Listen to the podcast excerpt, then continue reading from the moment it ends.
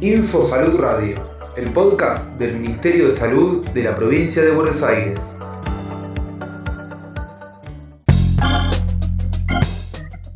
...10 de junio... ...Día de la Cruz Roja Argentina...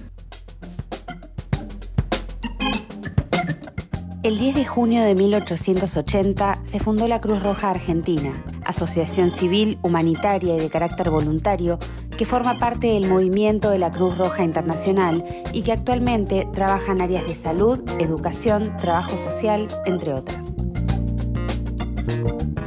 María Victoria Nadón, subsecretaria técnica, administrativa y legal del Ministerio de Salud de la provincia de Buenos Aires, destaca la importancia del trabajo articulado entre la Cruz Roja y el Ministerio de Salud. Cruz Roja Argentina ha tenido un rol absolutamente imprescindible en la concreción de las políticas públicas de salud en la provincia de Buenos Aires.